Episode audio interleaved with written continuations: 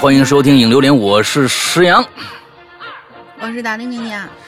听着这豪迈的这个曲子啊，我们今天的这个主题大家已经很明确了啊。我们这个今天这个校园诡异事件 又要开始了。这个这个广播体操啊，我觉得这个东西啊，对于很多每一个上过学的人啊，都是记忆深刻的啊。基本上就每个学校都会要有一个广播体操啊。这个从好几套就开始做，我是我是应该是从第六套开始做，做到了第七套。我就离开校园了。现在还有第八套、第九，刚才查了一下，最现在是第九套。我估计呢，很多老听众啊，这套广播体操音乐都没听说过。我刚才一拿出来一看呢，哎呀，我发现了呢，曲风差不多啊啊，里边的那个人的这个这个喊号员的这个精神精神面貌呢差不多啊，完了之后呢，录音的质量差不多。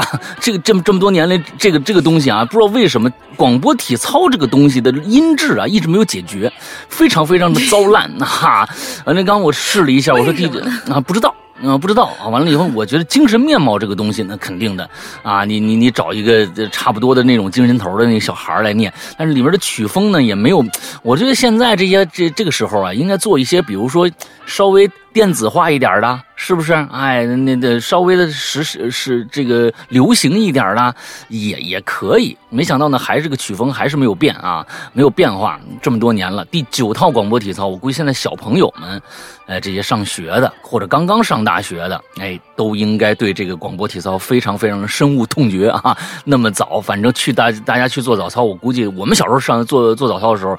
反正没几个能做的特别特别哇，那个像模像样的啊，抬抬头挺胸，完了之后该这个举多高举多高，反正都是那举下哎，哎，看啊，就就完了啊，基本上也就是这个样子，所以大家对这个广播体操也应该是深恶痛绝啊。那我们今天，嗯，由由这样的一个广播体操开头，我们来聊聊这个校园。诡异事件啊！这每年啊，我们都有两个开学季，每个开学季呢，我们都会把这个主题拿出来唠一唠。这好像是一个永远谈不完的话题。不知道今年呢，这个大家的这个留言多不多啊？现在这个这个状态怎么样啊？留了多少个了？能能够做几期的？现在是一期半啊，一期半 是吧？是现在对，现在是一期半。所以所以大家呢？呃啊嗯。上过学的啊，赶紧去留留言去。那个，嗯，啊，对，因为每年为什么我们可以这个话题是不断的，你可以往下做，因为每年都有一些，嗯，可能你半年在学校里面遇到一些，哇，就我特别想拿出来说一说，就呃，有的时候也可以是一些逗逼的事儿。不一定非要就是很多很很很恐怖啊，或者什么事情难忘的、比较逗的一些事情啦，或者比较感动的一些事情，其实都是可以的。因为恐怖故事这个主题，你唠着唠着唠着吧，哪有每天那么多什么白衣女子在校园里面飘，其实也少。所以就是呃，其他的这些内容大家也可以留。嗯，那我就嗯，那我就先开始前两个吧。嗯，我前两个。呃，第一位啊，就这个呃，符号是个 WiFi 的这个同学，Hello，还记得我这个四七吗？之前就写了俩，一个没写好，另外一个前前后后检查了八百遍的那个体育生。开学了，我就写个短一点的吧。记得高三那年，我是第一个到班级的，结果门没开呀，我就等了半个小时左右，实在无聊，我就想下去叼根烟去。哎，这个不不不推荐啊！上学期间还是，呃，尽量不要这样做。这个时候呢，不是尽量不要这样做，是绝对不要这样做。上大学 你也不要这样做，这不是什么好习惯。各位老师们，哎呦我的天哪！毕业以后也不要哎呀，龙陵初二就开始了，你说说他他就比较对这些人，就是高三的这些抽烟的人都比较。哎，比较比较心疼。你说，哎呀，哦，没有，是是是，我也明白你们烟瘾犯了，那么这能能不能憋一憋？你们这什么？你就高三就可以抽烟啊？谁规定？我错了，我错了，我错了，我错了。我各位老师们不要吐槽。我跟你说啊，尤其是 WiFi，越抽烟信号越不好。我跟你说，还抽烟呢？你这这还你还你这你，哎呦，把你能的，好，你再喝二两去啊 啊！就行，接着接着来，嗯，好吧啊。这个时候呢，就是正在正在抽着烟的时候，这时候班里头啊，突然出来一个人。我说：“哎，这门不是锁着的吗？这怎么回事啊？”就在我纳闷的时候，我们班长来了，还跟我说：“哎，你咋不进去啊？门开这么大。”嗯，一转眼，那个从里头出来的人不见了，班长也没有看到这个人，而且从那以后，我也没有在学校看到过这个人。好了，就是这么一个小故事，算是有一丢丢的恐怖或者有些悬疑吧。祝节目红红火火，我还会回来的。那抽烟抽晕了，那不用不用说不用说其他的，就是抽烟抽晕了啊！你们抽烟这这这个这这啊，这抽烟的人都知道，早上第一根烟是不是抽完特别晕呐？抽完是不是有点晕眩的感觉啊？是不是？我告诉你，就是这个。我告诉你啊，你这这这长长时间不抽烟，出去抽根烟晕了，眼花了啊！你不不用把那些什么这个这个各种各样的闪个人人影啊，什么出来呀，这个那个的，就把自己吓一跳啊，什么这种事儿，就是抽。你看。抽烟有多大多少害处？是不是？不要再抽烟了，是啊，不要再抽烟了。那抽烟的 WiFi 信号不好，你知道吧？嗯，好吧，嗯，怪不得呢。你看你上次是不是一个没写好啊？另外一个前前后后检查了八百遍啊？是不是？你看今天还来说抽烟，我就是，我跟你说啊，你是找来找找都是早上刚完第一根，然后去，然后就去写是是是，有可能啊，有可能啊，嗯，好吧，下一个接着。好的，下一个雨白。山高龙鳞姐，你们好，我是雨白，又到了一年一度的校园诡异题材啦。一年两度，校园我有不少故事要讲啊。嗯，哦，他写的是一年一度啊，其实我们是一年两度。嗯，我有不少故事要讲，我就先来分享一个我在高中美术集训时候发生的故事。这事情发生在我高二的时候，我们班是美术班，就集体前往杭州进行美术集训。在那个美术机构里，其实发生了特别特别多奇怪的事儿。那么，我就先讲一个我独自经历的事儿吧。我给它起了个名字叫“白 T 恤”。事情发生在晚上，嗯，事情发生在晚上。从画室离开的时候，已经快九点钟了。我和室友们回到寝室，我呢就开始拿洗漱用品准备洗澡。室友们呢，则是跑去别的寝室串门子。说一下我们寝室的结构啊，开门是一个过道，左边是洗手间，结合浴室和厕所两个功能，有淋浴和蹲厕。往前走是寝室内部，左边两张上下铺的床靠墙放，右边是饮水机和书桌。再往前就是阳台了。我的床位是靠着阳台的上铺，因为室友们。啊，这这就介绍完毕了。因为室友们呢去串门了，所以我啊就没有开寝室灯，只是打开了洗手间的灯。洗手间的门上有毛玻璃，然后我就开始洗澡。就在我洗完澡，用浴巾擦干身体的时候啊，我呢就看见一个白色的身影从那毛玻璃上闪了过去。嗯嗯嗯嗯，仿佛是一个穿着白 T 恤的人走到了我们寝室里头，我还以为哪个室友回来了，就开口喊了一句：“谁回来了？”没人答应，我有点奇怪，开始穿衣服，准备开门去看看是谁呀？为什么不搭理我呢？期间我也盯着那毛玻璃，肯定那个进来的人没有离开过我们寝室。嗯。就在我穿完衣服，打开门，大概也就三十秒钟的时间啊，其实出去还挺快的。我就环视了一圈我们寝室，却发现，咦呵，奇怪，没人呢。嗯，我又走到阳台看了两眼，阳台上也没人。嗯，我就想，这这看看看错了。嗯，这不可能啊，明明是我穿白衣服的人回来了，而且没有出去才对。嗯。正在我思考的时候，室友们也陆陆续续回来了。我发现他们几个人今天没有一个穿的是白衣服。我就问他们：“你们刚刚是不是回过寝室啊？”他们都说没有。于是我就问他们：“那其他同学今天有没有穿什么白衣服之类的呀？”他们回忆了一下，也说没有。这就奇怪了哈。我出门走，我呃我也。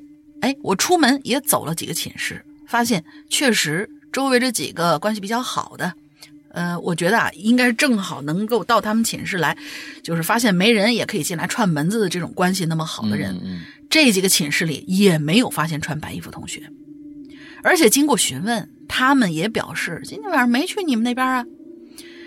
我回去就跟室友说了这事儿，但是他们没在意，说可能你就看错了，嗯，或者说有别的班的人走错寝室了吧？发现走错之后，很快就走了，我没看到人离开。我想想，嗯，可能是吧。于是我就睡觉了，而这个问题就出在我的梦上。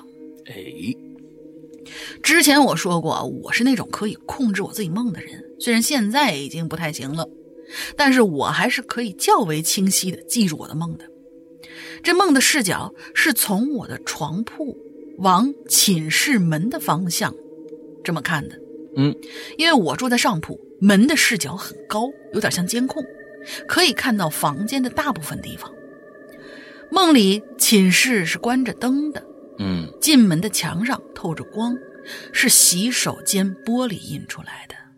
然后，我的寝室门就被打开了，一个穿着白色 T 恤的男人走了进来。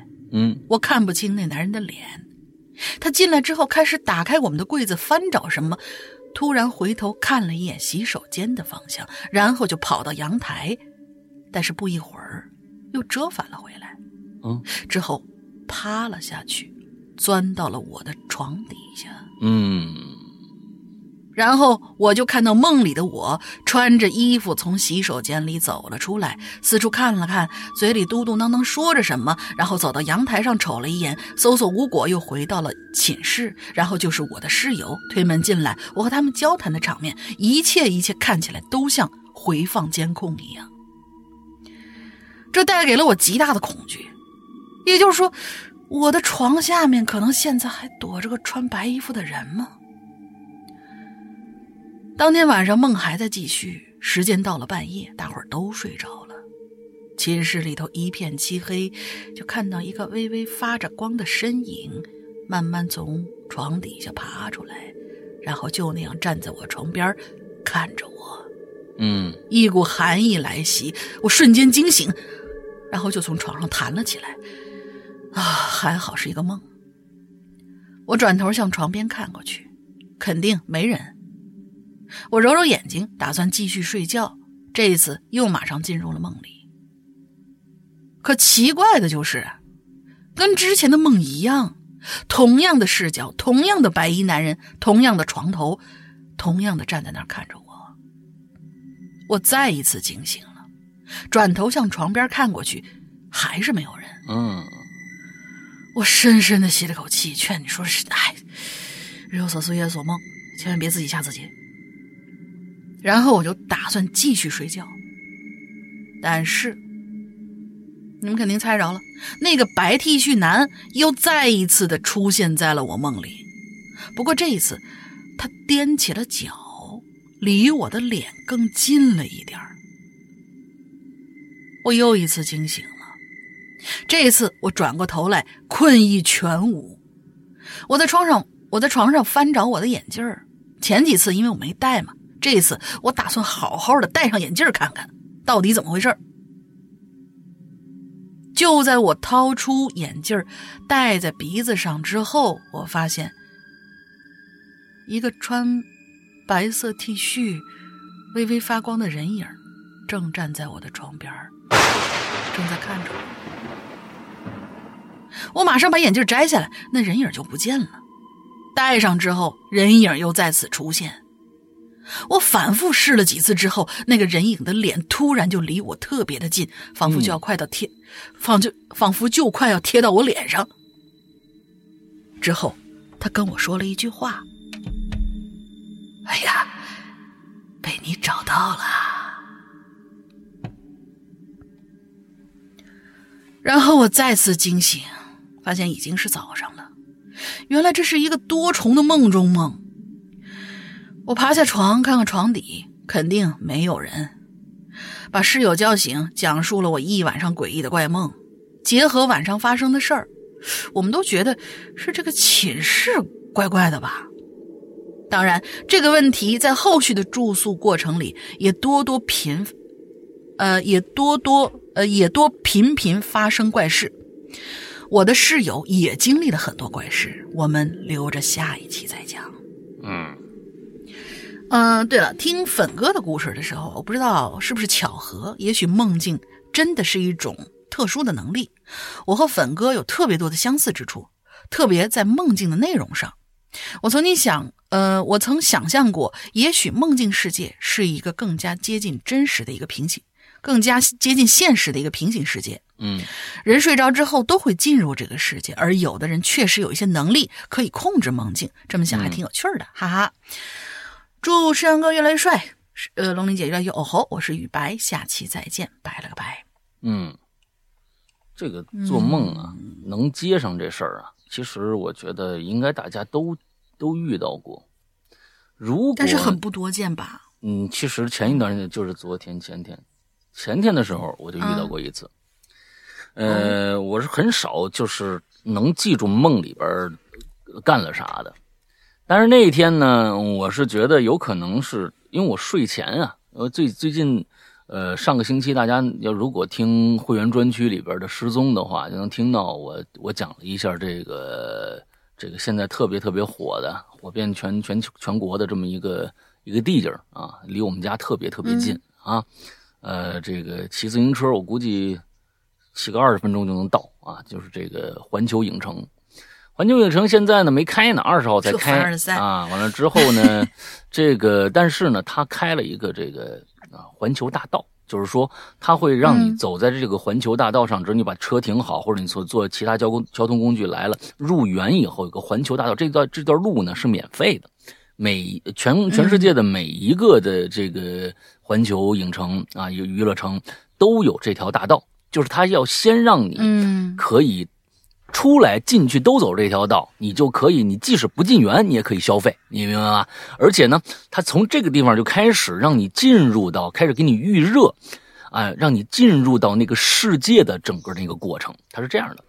哦，完了，对，就是它整从音乐、从视觉、从各种各样的东西，让你有一个预热。就能够进去，不是那种咱们去什么其他的游乐园，外面还是大荒地的，啪进去热热闹闹什么那不，他开始给你预热，哎，让你渐渐的从各种各样的感官，让你进入到那个世界，哎，就是这样一个一个一条大道。他现在这个大道是开业了，大家很多人都去那儿，啊，冒充自己去了环球影城啊，各种的。完了之后，我我觉得因为离家近嘛，我说去去看看吧，哎，还还不错啊，就是挺短，特别短那条道。完了之后呢？哎，我我我我那那环球影城嘛，那肯定是跟跟各种各样的 IP 有关嘛，就是跟各种各样的电影 IP，什么他自己的小黄人啊，完了什么侏罗纪系列啊，完了还有其他的这其他的派拉蒙的变形金刚啊，什么还有这个哈利波特什么这些，我我我我去那儿，那肯定呢，他卖一些衍生产品，我呢就就看中了一杯子，哎，是这个。侏罗纪世界的杯子，小酒杯，那种小酒盅，特别漂亮，特别漂亮。嗯，呃，完了之后我就买了一个回家。结果呢，买了一个回家，我看着这个酒杯呀，我就在想，我说，哎，侏罗纪世界这电影二，我到底看了没看呢？肯定是看了。但是一点印象都没有了，你就想想第二集有多烂。是是是，会有会有啊，有有多烂。完了之后呢，我说，哎，那我要不找出来看看吧？哎，前天的晚上睡觉前，我说呀，我呢躺被窝里看这电影得了，反正呢也不是什么太好的电影，我就躺躺着睡着也就睡了，正印证了粉哥的那句话。如果你睡觉前半个小时你在干一件事儿的话，你的梦里边绝，而且这件事情一定会对你影响，对你有所影响的这样的一个事儿的话，一定会对你的梦有所作用。我印证了这个，所以那天晚上我躺在那儿看这个二，它再糟烂，它也是一个这种这个惊悚动作片。啊，它也是一个惊悚动作片啊，后面一大长虫追你，你说是吧？是吧？啊，长长胳膊腿的大长虫追你是吧？那我就看看看看着，真是困的不行了，就关了。关了以后，哎，我就做梦了。而这梦啊，非常有意思。我觉得这梦，我那天晚上我就睡了好长好长时间，结果呢，突然就醒了。我一睁眼，我对面有一钟，我一看，哎，怎么才两点多呢？我这没睡多长时间呢，怎么就醒了呢？当时我还没意识到，其实啊，是我梦里边的一个场景把我弄醒了。接着我就接着回去睡，回去睡，接着我过了一会儿又醒了。我说我今天怎么睡得那么不踏实？我这人心太大，我还不想梦里的事儿。醒了最少四五次，我才想到哦，对呀，我这梦里边我一直好像有个什么东西追我。哦，好像是个大长虫啊，追我呢。我这在里面是睡睡不睡不踏实，可能是不是因为这梦啊？我以前也有过这样的经历。啊，就是就是经常那时候，我是觉得我是不是心心慌？年纪大了，我是不是心脏不好？心慌？我当时也想是不是心慌，因为我一换季的时候，春春这个呃冬季到春季和这个秋季啊，我都会有有那么几个晚上会觉得心慌，有时候就必须坐起来喘会儿喘会儿气儿。有有这个毛病，不知道怎怎么弄的。完了之后呢，我说是不是这个问题？我以前也有过。我说我这个，我我我我起来重睡一下吧。啊，好多人说你这睡睡姿不对，你起来重睡一下。哎，我就起来呢，先上趟厕所啊，也不憋尿，反正起我得我得有个形式啊，有个有个形式，先去趟厕所，回来，我发现我有个特别特别明显的意识，就是我往下躺，其实那儿挺困的。真挺困的，也就是三点多，挺困的。我我往下躺，头还没着这个枕头，我已经进入那个梦了。就是我的脑海里已经进入那个梦了。就我我还没躺下去之前，我就又接那情节了。我说不行，我得起来。你说这你你还让大长虫追你，这不这不倒霉吗？完了，我就赶紧又坐起来。我说不是，不对不对不对，我得转换一下思维。我呢，这样吧。我看十分钟书吧，我拿出那个啊枕边的小情度啊小情度啊就是 Kindle 啊，拿着一小 Kindle，哎，Kindle 完了看我看看了十分钟恐怖小说，哎，又放在枕边，这次睡踏实了。所以我今天要跟你们讲的呀，为什么讲这么大这这一段呢？就是告诉你们粉哥的那主意啊，真灵。你们试试看，这东西你不能说是随便想想。可以试试看，可以试试看。你想想，你不不是你随便想想什么啊，家长里短的事儿啊，一定是特别能进脑子的，能跟你能想进去的。就比如电影，你电影肯定得看进去，看进去，你你你你才能知道他讲什么呀。所以像这这事儿还真行，我告诉你，你们你们啊，你们想想想想一些。比如说，哎呀，跟好久没见女朋友啦，是吧？算了，不说了，不说了，不说了，不是，啊，再往下聊就不不不能播了。嗯啊，对对对，你们都懂的就行了。对对对，你你睡觉前你看看动作片，是不是？晚上就能想女朋友了啊？动作片啊，不是不是不是什么就动作片啊，动作片，我跟你们说啊，成龙的。成龙的，成龙的，成龙的，成龙早期演的那个啊，嗯，完之后那个，呃，下一个，下下两个吧，下两个，嗯，完之后这个叫爱好者水平，爱好者水平的叙述，这这是什么意思？爱好者水平的叙述啊，这名字都嗯挺棒的，嗯，呃，山羊哥、龙玲两位主播大大好，各位鬼友好啊，我是潜水两年半的新鬼友，爱好者水平的叙述。第一次留言，我也不太会讲话，嗯，你这好家伙，你给我铺垫什么呢？嗯，所以直奔主题 啊，嗯嗯，讲讲二零一零年我们中专宿舍里发生的一件事情。那天夜里头，我因为白天折腾的比较累了啊，就睡得比较早，也不知道过了多久。我被宿舍走廊外的这个脚步声和叫嚷声吵醒了，那我这当时还迷糊着呢，啊，下下铺那兄弟啊，慌忙就过来扒拉我，一边扇我胳膊，啪啪啪打，一边叫来地震了，地震了，赶紧的吧。然后我一下就精神了，打抓起搭在那个床边那裤子呀，胡乱穿了一下，然后我从床上就纵身一跃，咚的一下落地，才发现正落在一群人之之中啊！什么意思？原来啊，大家都已经下了，大家都已经下了床了，可能是啊。原来我他跳起来的时候，宿舍的兄弟们早就穿好衣服坐在下。你为什么地震你往楼下跑啊？你坐坐下铺什么意思呢？啊，个个表情严肃，围了一圈我从他们口中得知啊，这个我也有点不太刚刚只是可能地震了，在我睡觉的这段时间里呢，其实发生了两件事第一件事就是。他们所说的地震发生时，我的宿舍呀，有几个兄弟压根没睡，都蒙着被子呀玩手机呢。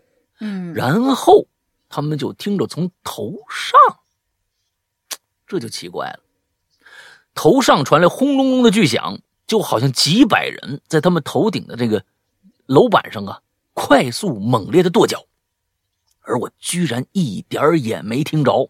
楼层里被惊动的人呢，第一反应应该是地震了。你们这是真没遇到过地震啊！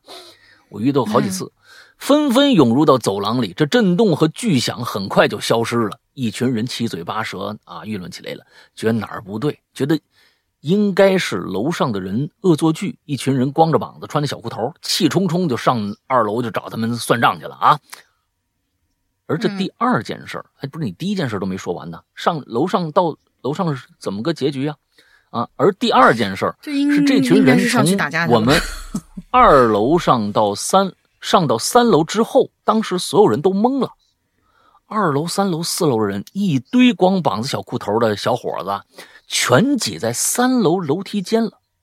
又是一番七嘴八舌的争论，才得出一个结论：二楼听见那个声音之后，以为是三楼弄出来的。但是三楼的人也听着了，要去找四楼。四楼的人居然也听着了，可五楼没人住。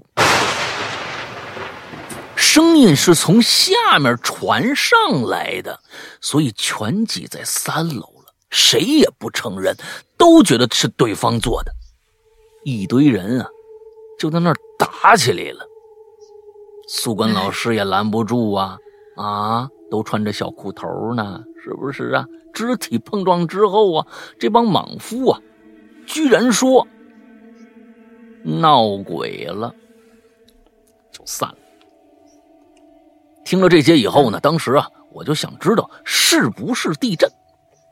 那宿舍几个人呢，也纷纷和家里人通话呀，询问报平安这件事后续啊，就是我把裤子穿反了，不知道啊。这个这个，去厕所的时候发现前面没有口，嗯，那插裤兜的时候发现，哦，你是插裤兜的时候发现的，还嗨，插裤兜的时候发现两个这个裤兜啊啊向前撅着，那一个兄弟出了个主意，把一矿泉水啊倒立在这个呃寝室中间，如果瓶子倒了，我们就跑。就在我们盯着瓶子的时候，班里的社会人进来和我们说呀，社会人啊，看来就是。打听小道消息了，一会儿啊，那个声音再响起来。如果我们认为是地震，就往下跑；如果认为是楼上某某班找茬儿，就和他往上冲。这确实社会人。听这话呀，我们也没啥后顾之忧了。社会人走了以后呢，就回床睡觉了。第二天呢，早上学校给出了调查结果，是半夜呀，学校附近突然施工产生的噪音。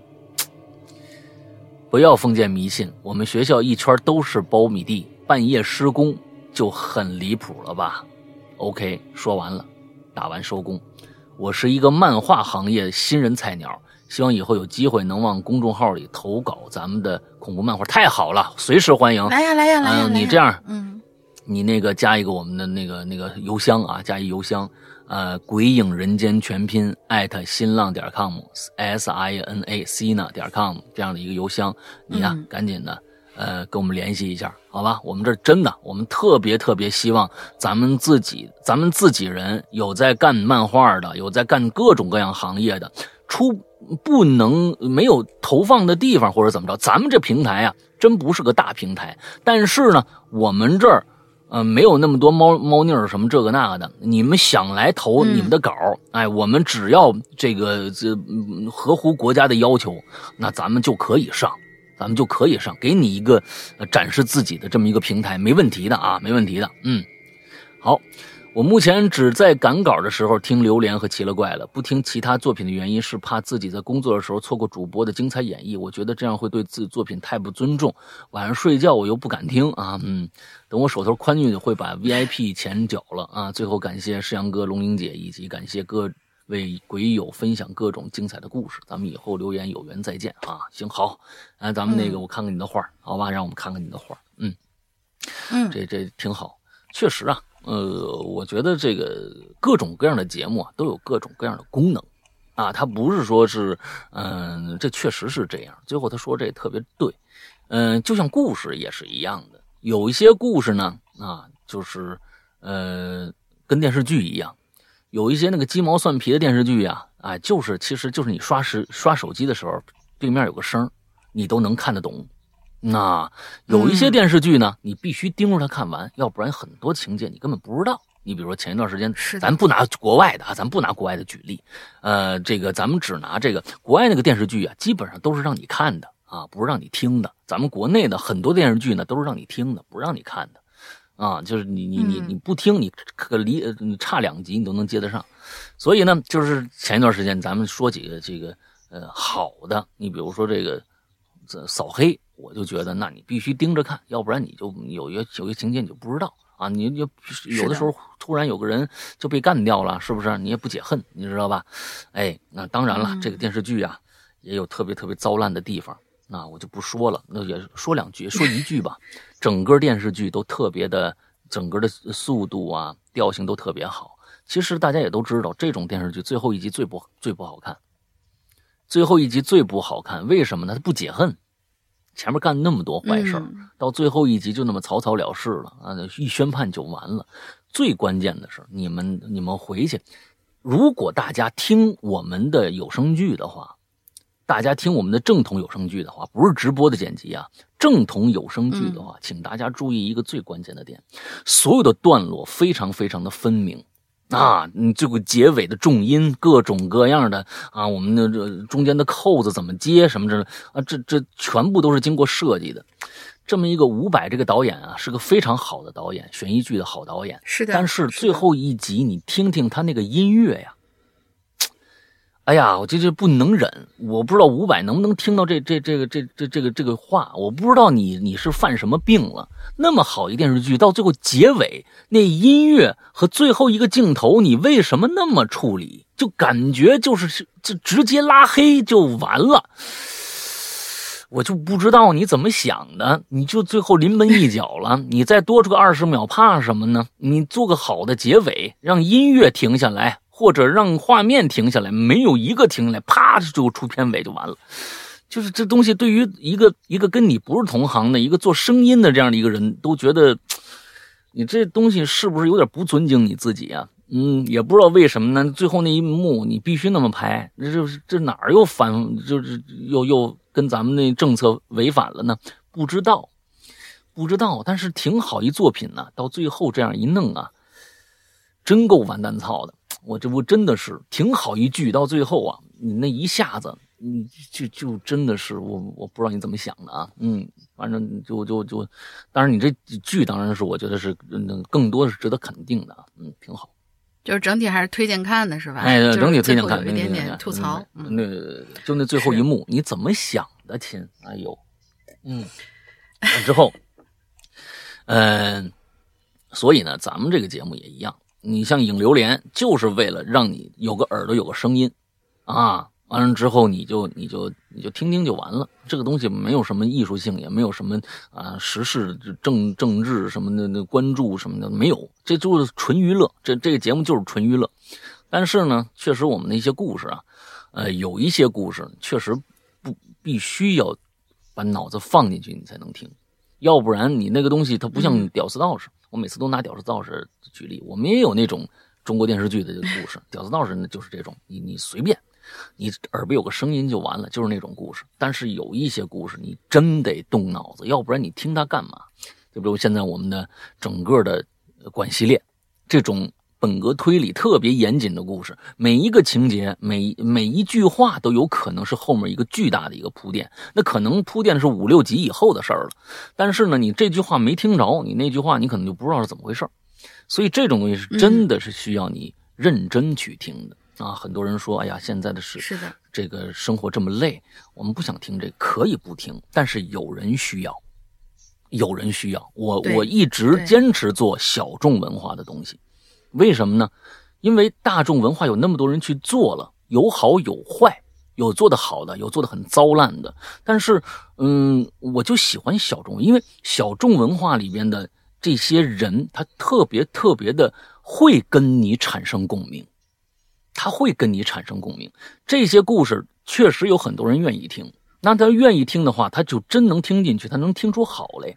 所以做的不是呃中国普通的那个家庭伦理剧那种电影、电视剧啊，那你有个声就完了。所以更多的是想让大家能够参与进来的一些作品啊，可以称得为作品的作品，想做这些东西，对。可能那个就不太一样，这个确实是，你你工作的时候你投入不进去，可能确实听不太明白。嗯，好吧，这大概就是想跟大家说的。地震我遇到好多次，啊，我四年级遇到过地震，完了之后初中、高中我都遇到过，在北京我也遇到过，就前一段时间，去年吧，去年突然震了一下，还大家还记不记得？腾的一下，那天那天正好是应该是，反正在睡觉。我跟你们说，人类的平衡系统，为什么说你在你你在有时候你记那个例子，比如说你坐一椅子上之后呢，你的脚啊撑住前面，让这个椅子往后前脚翘起来，后脚着地，这样蹬起来之后，你那么就睡着了。突然失去平衡的时候，不管你睡多熟，你都能醒过来。在你对对对，一定落地之前，你都能醒过来。这是人脑的一个平衡系统在作怪。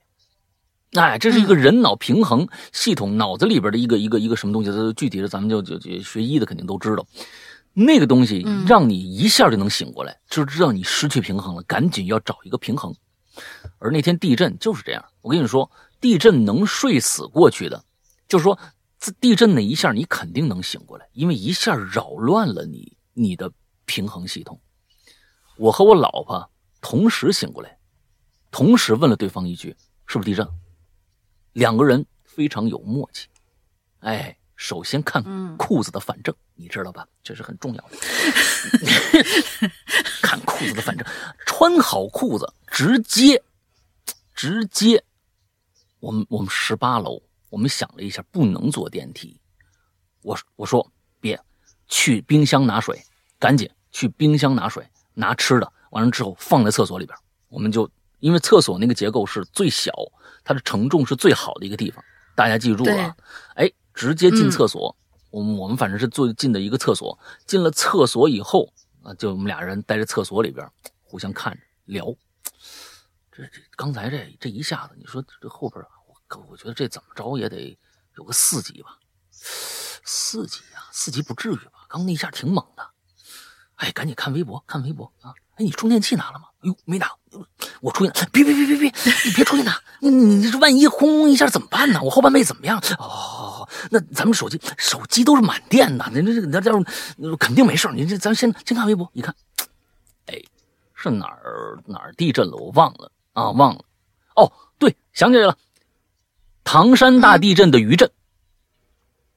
唐山大去年唐山大地震的余震，我们这儿又有感应。对，哎，完了之后一看，呃，专家说没事啊，没事啊，就是那行吧，那行吧，那那那我们就出去吧，哎，再把东西拿出去，哎，是这样的一个过程。你们这帮孩子，但其实跟你们跟你们住的楼层高，其实也有些关系。就越高它越越明显。稍微小一一一小，然后上面真的是下面可能二三，你那么上面就是四五的那种感觉，因为它甩呀。嗯，对，所以容易，但其实有一个这样的警醒，我觉得其实是很好的。你们这个有一个警醒保持在那儿是很好。地震还在还在床底下聊天啊，完之后那什么的都往赶紧，你们二楼的话赶紧往楼下跑了，你这是出去了，你还能还能砸房子里头啊？你这一帮这穿小裤头的傻小子，是不是？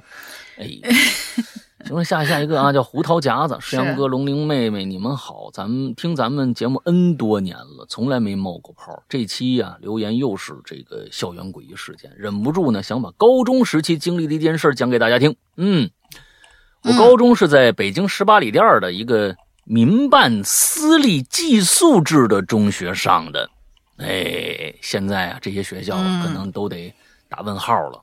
哇，最近的这个政策啊，一要求的比较紧。嗯，每个女生宿舍呢有四张上下铺，八名同学。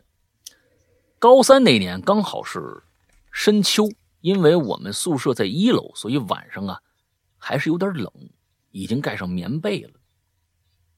我睡在一进门啊最里边的那个是最里边的上铺，啊，那天早上呢，我是宿舍第一个醒的，哎，我就听着有人哭，啊，有人哭，我就往那门口一看，睡在一进门的那张床上啊，下铺的那个杨同学抱着膝盖坐在角落里哭呢，我就问他。杨，怎么了？嗯，小杨说：“我半夜发现自己被子没了，我环顾四周，哎，这这我看一下被子没了，这这东西到底是他说的还不是？不是他说的啊，后面就是我发半夜我发现被子没了，是小杨说的，他没打引号啊，双引号，我就不知道什么时候结束啊。他说我环顾四周。”这个我现在我还不敢肯定，我就往下看啊，我到底是这个讲故事的这个胡道夹子，还是这小杨啊？你所以大家你看，应该是讲故事这个。我环顾自收发现了这个被子嘛，所以如果他没有发现自己被子画的，就肯定那个什么，就不可能坐上哭啊。我环顾四周，对对，所以所以就是说，这个一定要打引号，因为小杨前面说我，后面还是跟的我，就很有可能这还是小杨说的，但是就往后看啊。我环顾四周，发现有条被子被叠成了条状，搭在我对面床的梯子上了。这下我们这应该就是搭在就是胡桃夹子对面床上了。这下我们这个宿舍可炸锅了，大家洗漱完毕就报告了宿管和班主任，全班同学也都知道了，因为我们。宿舍熄灯以后是全楼断电的，宿管阿姨呢夜里巡视也是打手电，所有宿舍不能锁门，这样方便查寝。所以呢，这么黑的情况下还能摸到我们宿舍里叠被子，着实诡异。过了不到一周，在班会的时候，班主任跟我们说，你们女生宿舍那边有个同学，由于学习压力太大。梦游了。其实宿管阿姨早就发现了，这名同学已经被劝退为走读了。大家不用不要担心害怕啊！其实这件事儿就是很细思极恐。还好梦游的同学只是进来我们宿舍叠被子。那故事结束。嗯，没劈西瓜。上上学住宿这么多年，就遇到这么一个诡异的事儿啊！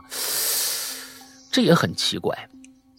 这个梦游这件事情也很奇怪。你说这看上去好像应该不是他们班的，不是他们宿舍的同学应该不是，不是。那所以就是其他同学进来了。那其他的宿舍的同学进来，他的梦游到底是一个什么状态？我不知道。现在科学家研究出来没有啊？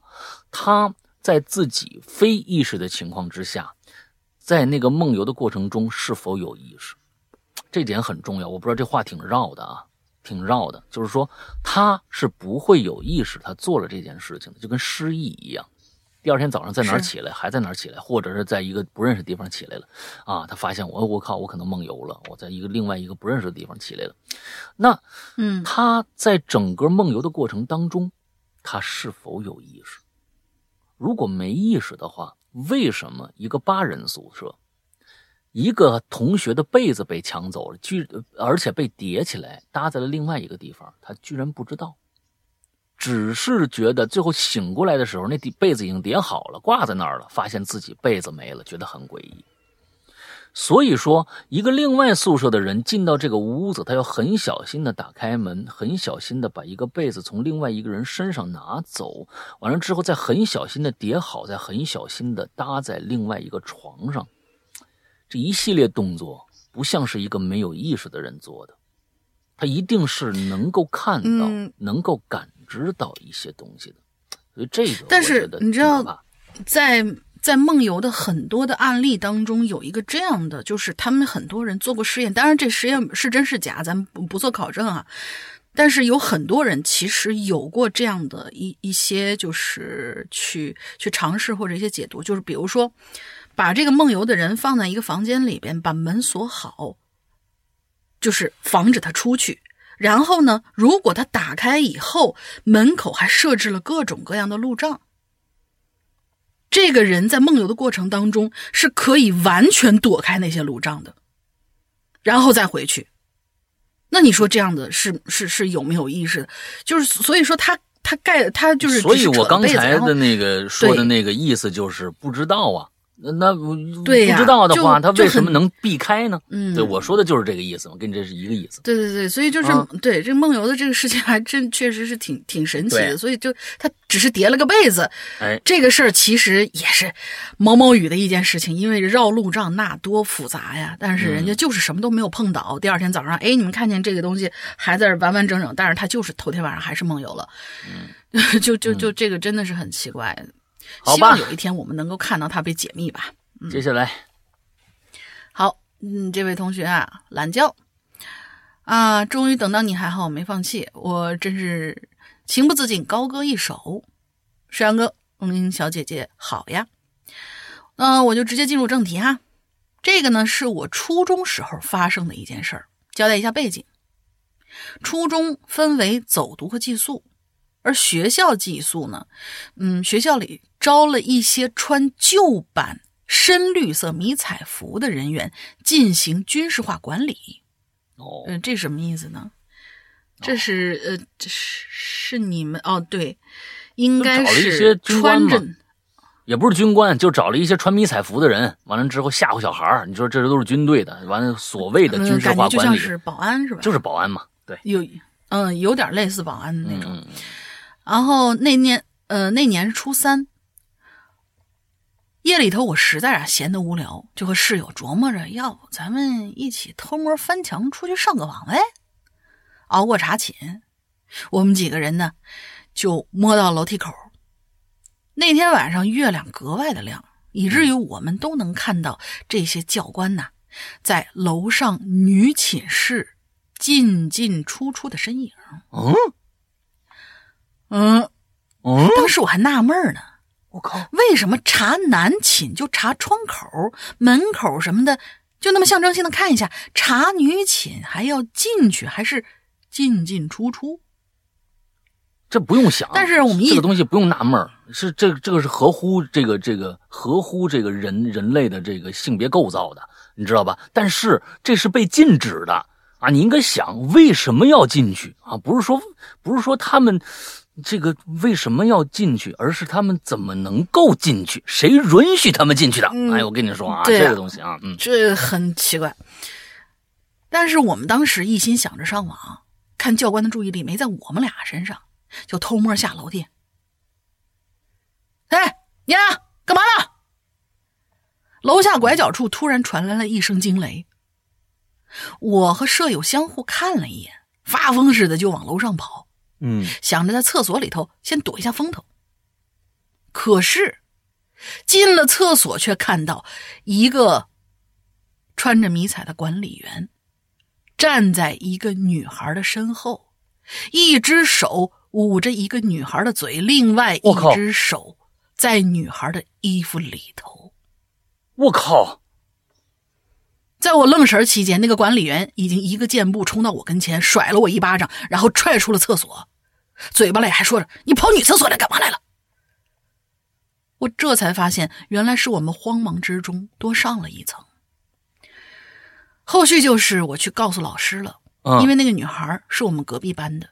嗯，校学校长全校通报，管理员查寝时扶起摔倒的女生。哦，全校通报了这么一个结果，然后就不声不响的把女生宿舍的管，呃，哎，然后就不声不响的换成女生宿舍，女换女宿，换成女生宿，换女宿舍管理员。是换了女生去查寝，还是把这个查寝给换了呢？换成了把这查寝的人给换了。宿舍管理员，人写的很清楚。哦哦哦，不声不响的换了女宿舍管理员，这不是女宿舍管理员？然后对，然后这个事儿就不了了之了。但至于那个女孩，之后我就没再见过她了。好的，这是第一件事讲完了。现在这是什么学校啊？你得你你你你你最好能告诉我们一下啊！我的天哪！这东西太明显了，这个你现在大家看完那个扫黑风暴，你不就是觉得这这这不是如出一辙吗？是不是？你这事儿弄的，对不对？啊，你说扫黑黑无处不在，不是黑社会就是黑。我告诉你，啊，就这帮就是都是就是这帮人，这学校里有也也有捣乱分子啊，也有不是玩意儿的东西啊。那你看那这东西，肯定校长和这帮人蛇鼠一窝呀。这这个这事儿还用想吗？那你你我跟你说啊，这我身正不怕影斜，就这句话，身正不怕影斜。我不怕，我就是这个，我扶一老头摔倒了，他讹上我。关键是怕你你把把老头弄倒了，还去扶，还还让别人夸你，就这事儿咱不能干呢。所以这事儿不是明显着呢吗？哎，换成女宿舍管理员了之后，那女的还那女孩也不见了。这不是很说明问题了吗？嗯，我天哪，这这真的是，这这学校现在都都这么黑暗吗？我的天哪！啊，这这这，看看看，接着，我觉得少部分可能还存在类似像这样的事情。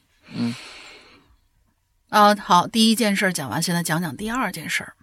这件事儿发生在我高三，临近高考了，突然呢，就不知道从哪儿来的人煽动。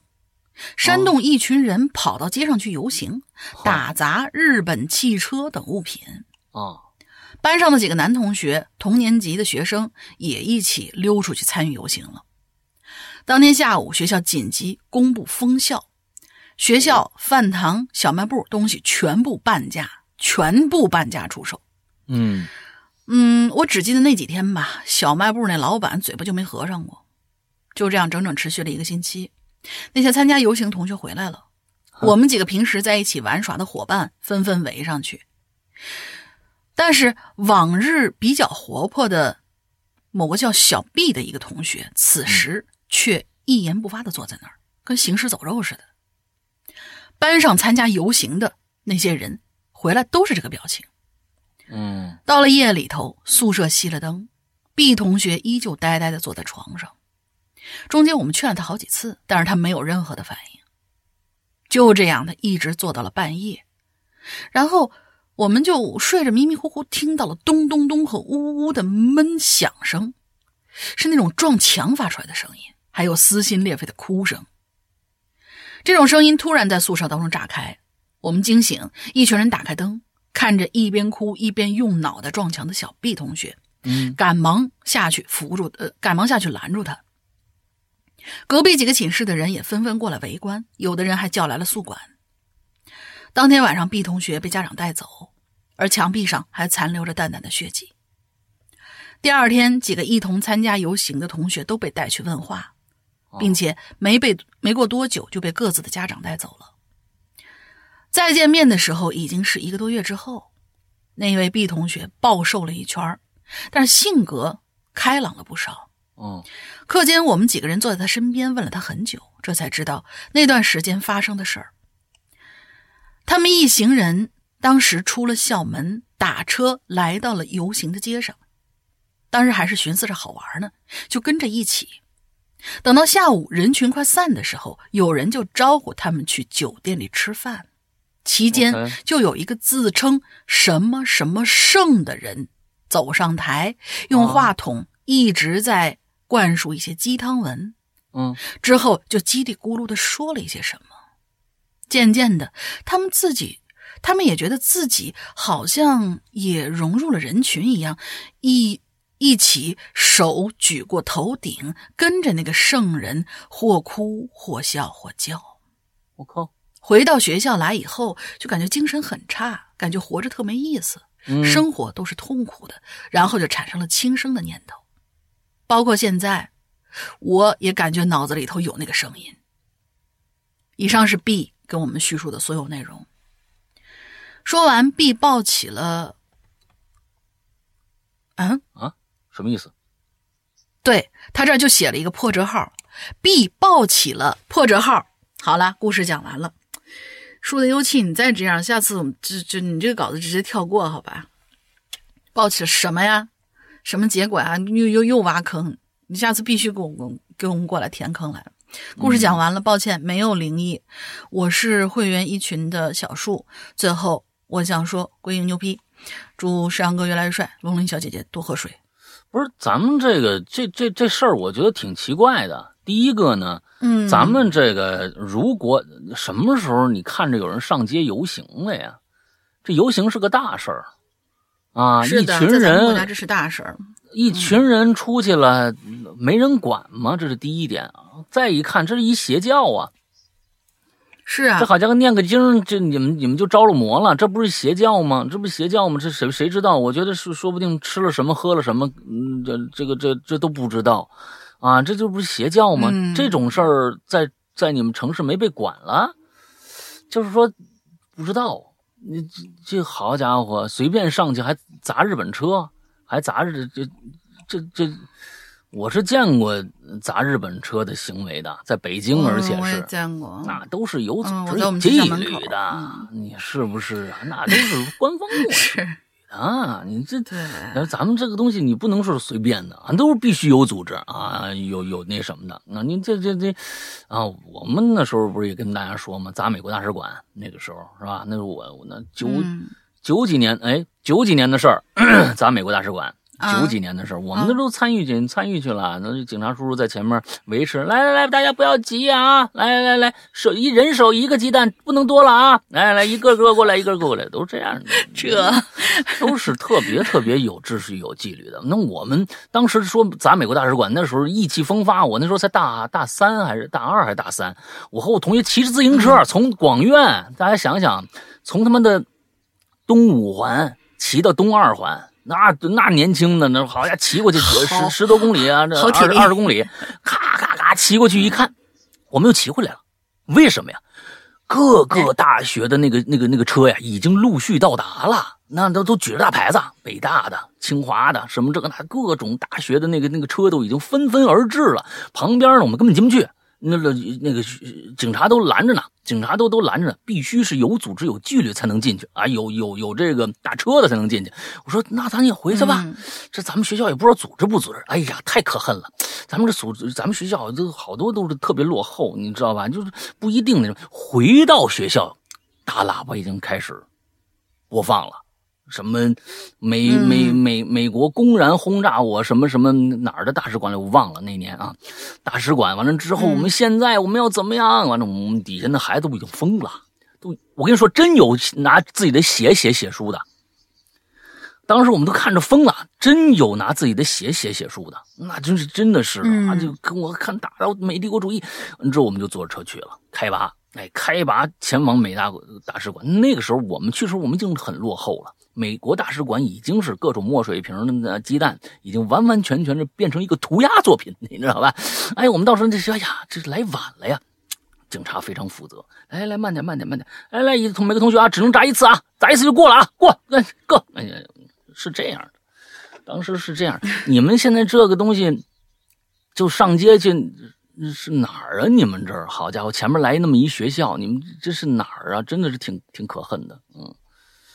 好吧，下面一文文艺怪咖啊，文艺怪咖，沈阳哥、龙宁姐，你们好，我又来留言了。今天来说一件我上小学时候的事儿吧。记得那个时候我上三年级，不知道从何时开始，在学校之间流传了一个说法，大家都在传啊，学校的前身以前呐是一坟地，教学楼下边啊就是一口口的棺材，还说。荒废的厕所后边啊，就立着一口棺材。那哦，有一天下午第一节课下课了，有个同学神神叨叨跟我说这事儿，当时我觉得假的啊，满脸鄙夷看着他，哼，啊，是吗？真的假的呀？啊，我怎么不知道那学校后面有一棺材呀？哎，这同学看我不信，哎，你不信啊？哎，跟你说啊，你要不信的话，你等一会儿下课了，我带你看去。行啊，哎，到了第二节课，下课了，他拉着我就往那楼道里边走，边走边说：“看着没，看着没？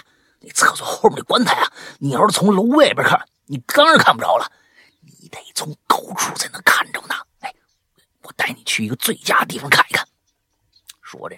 带着我来到三楼的窗户边上，哎，这个位置果然是最佳的，俯视就能看见楼下对面那厕所后方的所有景象。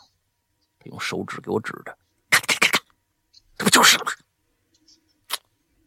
我顺着他那手指头啊，看过去，厕所后边有好多的破木板。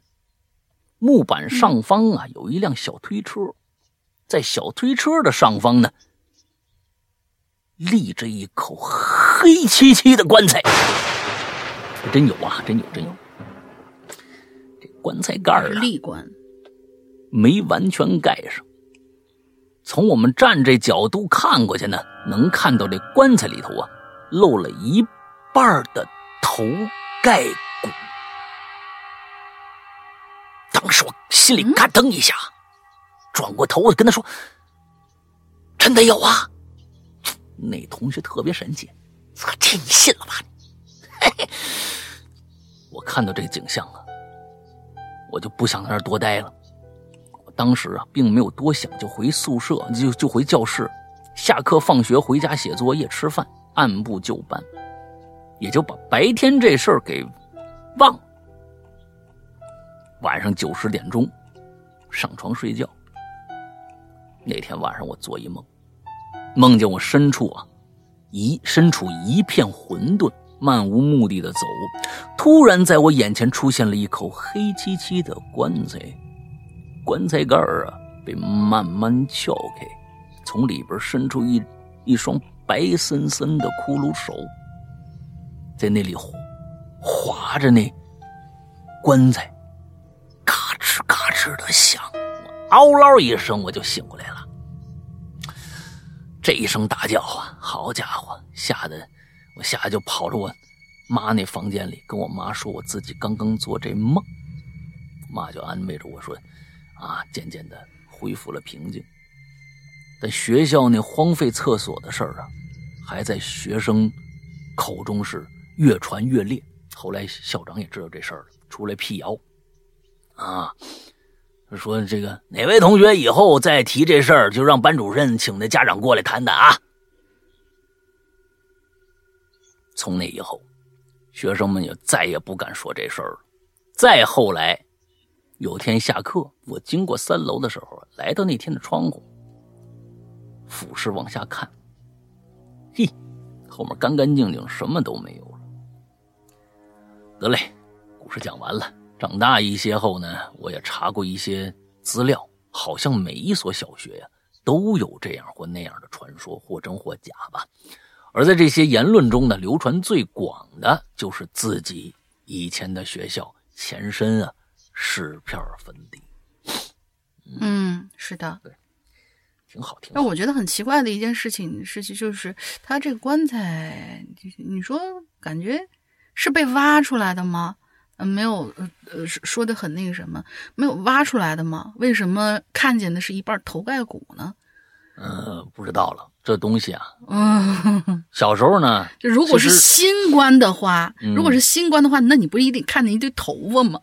嗯，呃，这都已经骨化了，那就肯定是老棺。那老棺，这，对呀，就是还还蛮奇怪的，给您起出来干嘛呢？你说你们？小时候其实啊，每一个人。我讲讲我七十年代，我我我七十年代生人，八十年代初的事儿。那时候其实我觉得那个时候那种阳气特别正。我不是说是我的，是是我生活的环境里边。就是那个时候，你想想，那时候文化大革命刚刚结束，大家呢这个都一身正气一个年代啊，一身正气的那个那个那个时代，而且呢，那是我出生在一个军工厂。啊，军工厂完了之后呢，爸妈妈都都在，不是当兵的，他们就是军工厂里边的这个。但是呢，我生活的环境就是一个一个大厂子，那边是厂房，这边是生活区啊，各种各样的，还有小礼堂啊、医院呐、学校啊，哎，一应俱全，就在这个生活区域里边。那所以说呢，这地方呢，我觉得是不是阳气重啊？因为是军工厂，是不是阳气重？那个时候呢，你最开始我那小时候也是住平房。啊，那到到楼房呢，有一些有一些楼房了啊。完了之后，最后开始建那种四层高的那种这个家属楼。嗯，我们家就分着了。住进去以后呢，那楼之后还要建更多的楼，就开始在我们那个楼之前又开始挖挖那个地，开始就是施工。我告诉你们，那真的，我小时候啊，那挖出来的随便就是棺材。一挖一口棺材出来，一挖一个就是全是死人在那儿，那就就当啷着。但是呢，小时候我不知道为什么家里人呢，最多说：“哎，别到那个脏，别去那玩去。”啊，孩子们也有人去那玩，但是呢，全场的人 不把这当忌讳。我是真觉得，那地方不是我们的禁忌之地。本身我们下班啊什么的都要经过那地方。啊，完了之后，每天骑车子就能路过啊，还能看着那旁，就是那那骨头，那那这当然了，看着骨头就就收了。但是明显的那有时候骨头小骨头粒儿什么的，一一个一个一个那个腿部的大棒骨，那那你是还能看得着的。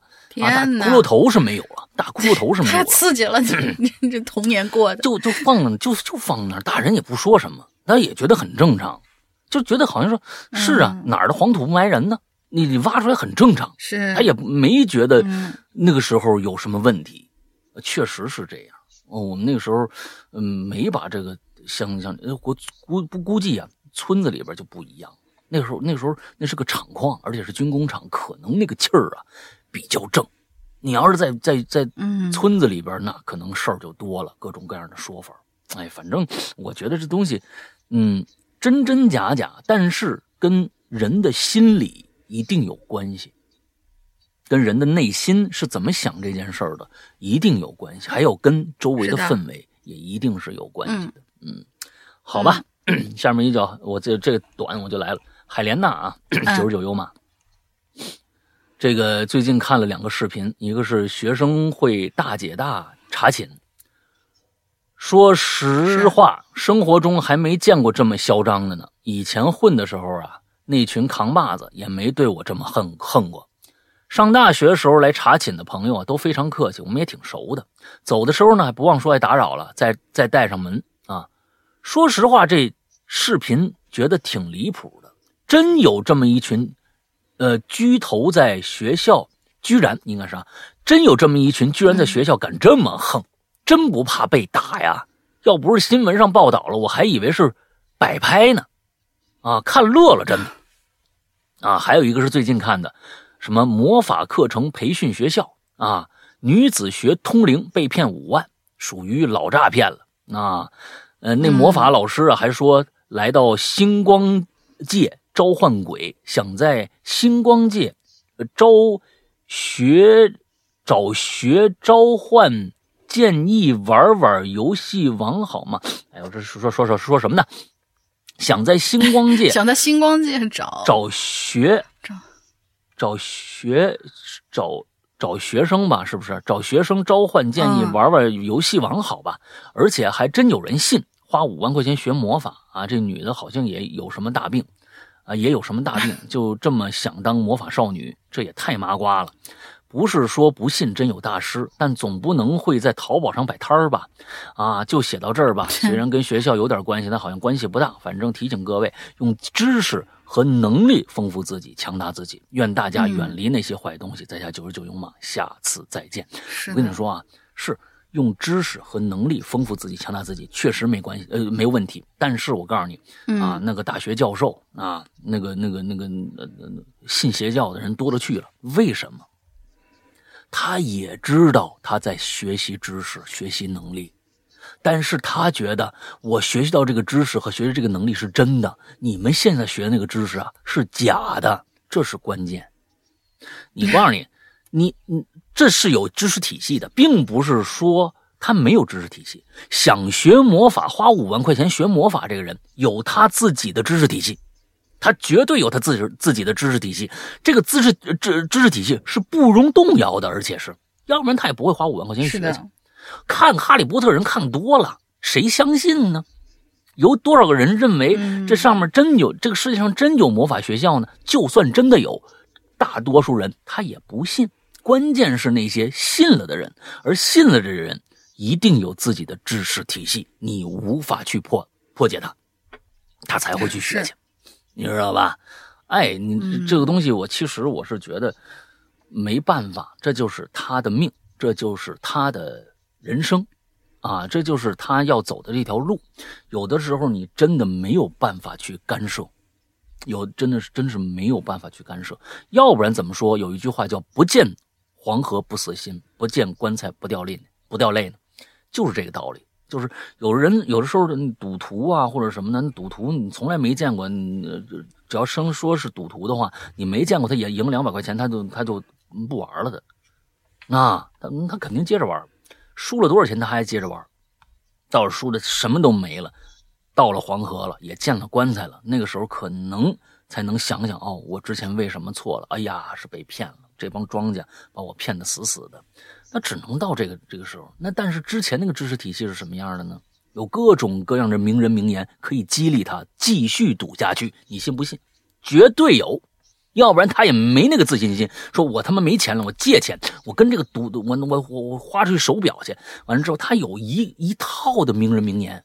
在那儿激励自己继续读下去，这就是个人的这样的一个知识体系，没有办法去组织，对，嗯。所以像是魔法学校、哈利波特这种东西的话，呃，真的是深陷其中的，觉得那个东西是真的那样相信，和我们真的，比如说，呃，前两天也看到，我我们有一些鬼友，像小南什么的，啊，好像是什么什么哈利波特有出了手游了，是吧？好像大家都在刷那个啊，我觉得很开心。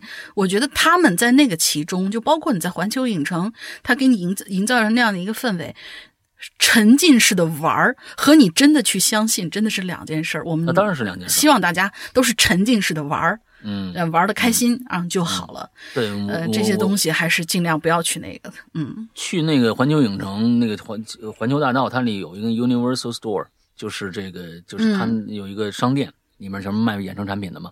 有一块一个区域，一个非常大的区域，整个就是哈利波特。到那儿，你哈利波特人就非疯了不可，真的。那魔杖啊，每一把一共是二十二支魔杖，每一每个人的魔杖都都写着名字，底下名牌。我靠，这是一个收集癖，他们太狠了。真的太狠了，收集癖。你你你喜欢的话，你就把所有魔杖全部收集起来，而且那个魔杖你回家拿一小盒放那儿，就跟棺材一样，你没意思。你还必须打造一个跟他的那儿的那个架子一模一样的架子，摆起来才好看。所以一只魔杖三百五，一只魔杖三百五，塑料的。哪儿是木头过了两天，我跟你说，义乌小商品马上就出来了。嗯，是是是，一只魔杖三块五，肯定一比一仿真的那种，一比一仿真，那就对，确实那东西不不不难做，那东西不嘛，开个模没多少钱，是是是，不不难做，那是三百五十块钱，哎，三百五十块钱，完了之后呢，你你你你回拿回家，那好，我看好多人提那小盒，幸亏我不是哈利波特的粉儿，但是呢，到那儿啊，很多人都为了过一个瘾，什么瘾啊？让我我让我老婆你赶紧去。他那儿卖那个道袍，啊我叫道袍啊，其实就是魔法学院的那个巫师袍。巫师袍每一个 Gryffindor 啊，还是什么的那个学校的呀，那个学院的呀，都有各自的颜色的袍子。之后呢，还有那个围巾。我说你呀，赶紧这一一个袍子八百九，一个袍子八百九，谁你穿出去，你你买回家也不穿。所有这些人呢，都是在那干嘛？试，免费试，怎么试都行。之后呢，你穿上袍子，戴上围巾，开着影楼吧。这旁边呢还能还有扫把，你还能拿把扫把。所以呢，我去到那儿以后啊，让我老婆拍了。我让我老妈也拍了，哎，我老妈非常，都都她不更不看那哈利波特了，但是非常开心啊，就那穿上一套这个，那一指，哎，来一个，哎，挺开心。所以呢，你要是去的话呀，过过这个瘾还可以。那但是呢，过几天开业了，你们想在那儿，估计就难了，因为现在北京虽然没开，但是这这个环球大道到了星期六进那店最少排一个小时的队才能进去。我是我这无业的人员。我就周一去了一趟，哎呀，那人叫一个少，那叫一个清静，特别开心。嗯，啊，跟大家就说说啊，最好最好别星期六、星期天去，那是自己找罪受。几万人扔进去，你就看人了，什么都看不着。嗯，好吧。对，这是一个很好的穷游攻略啊，就是过去过过瘾。嗯，对，而且建议大家在二十号开业之前，现在啊，你如果现在不来，你就千万别冬天去。你们想想，大冬天的，那么冷，嘚嘚瑟瑟的排没有一点绿色儿。之后完了之后，你还得穿的那么厚。你坐一个，你坐一趟那个云霄飞车下来，不管是变形金刚的还是哈利波特的，灌的一，你不能不叫吧？你上去你肯定啊，一叫吧，全是冷风灌进去，你下了车你就窜稀。我告诉你，所以冬天别去，而且最开始十一的时候你也别去。为什么？第一个人太多，第一谁都没去过。就不贼着这个各种各样的网红，花大价格也要进去拍一个视频出来，告证明我去过了，让嗯有一点流量。关键是什么呀？整个流程还没顺呢。那好多的，尤其是嗯这个 Universal Studio，它基本上是有一个安排，比如说它一般是一二三四五，每一天都可能有一个是不工作的。就是有一片区域是不工作的，他必须有放假呀。嗯，他必须有放假。所以呢，你去的时候，你不知道哪个，尤其是喜欢哈利波特的，我去那个大阪的那个那个哈利波特，不是那个那个环球，就是去那儿那天啊，人家哈利波特那儿整个那大大的地方，人家就整修，人家人家休息那天，人家不开，没没坐上，没坐上，所以最好再等明年再去，开春了，五六月以后，五六月。份再开始去玩去，那才是一个最好的时间。应应该所有的这个都摊平了啊，就是流程啊里边工作人员都顺了啊，也不会出现什么太大的问题。完了之后，那个时候去才是最好的时间。冬天谁去谁傻逼，我就告我就我就告诉你们这么。前天我一亲戚说，哎，我冬天我我上放暑假，我带我孩子就杀过去。我说你，我说我就真的刚刚那俩字说，我说你你你可能就是真的啊，你过去的邵氏啊电影公司 SB，嗯。大冬天谁去那玩去？我的天哪，太遭罪了。嗯，我所以跟大家建议啊，真的冬天别去玩去。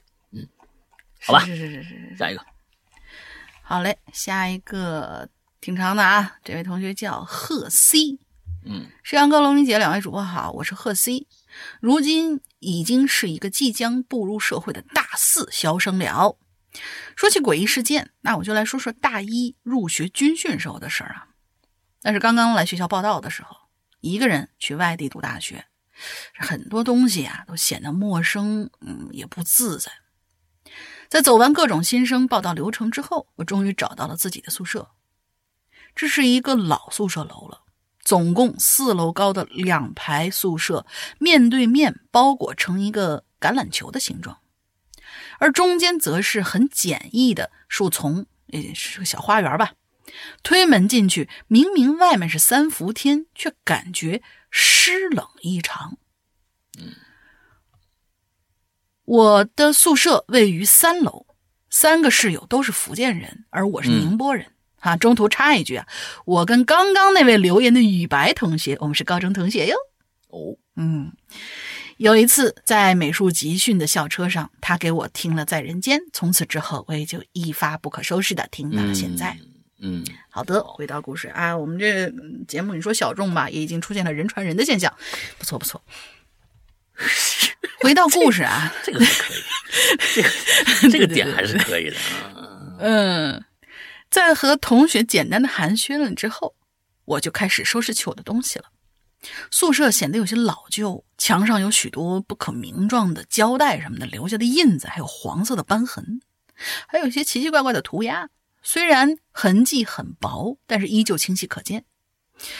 老实说，我不太喜欢这儿。虽然设备齐全，但是很湿冷，还透着一股没由来的怪。最令我不舒服的是厕所的涂鸦。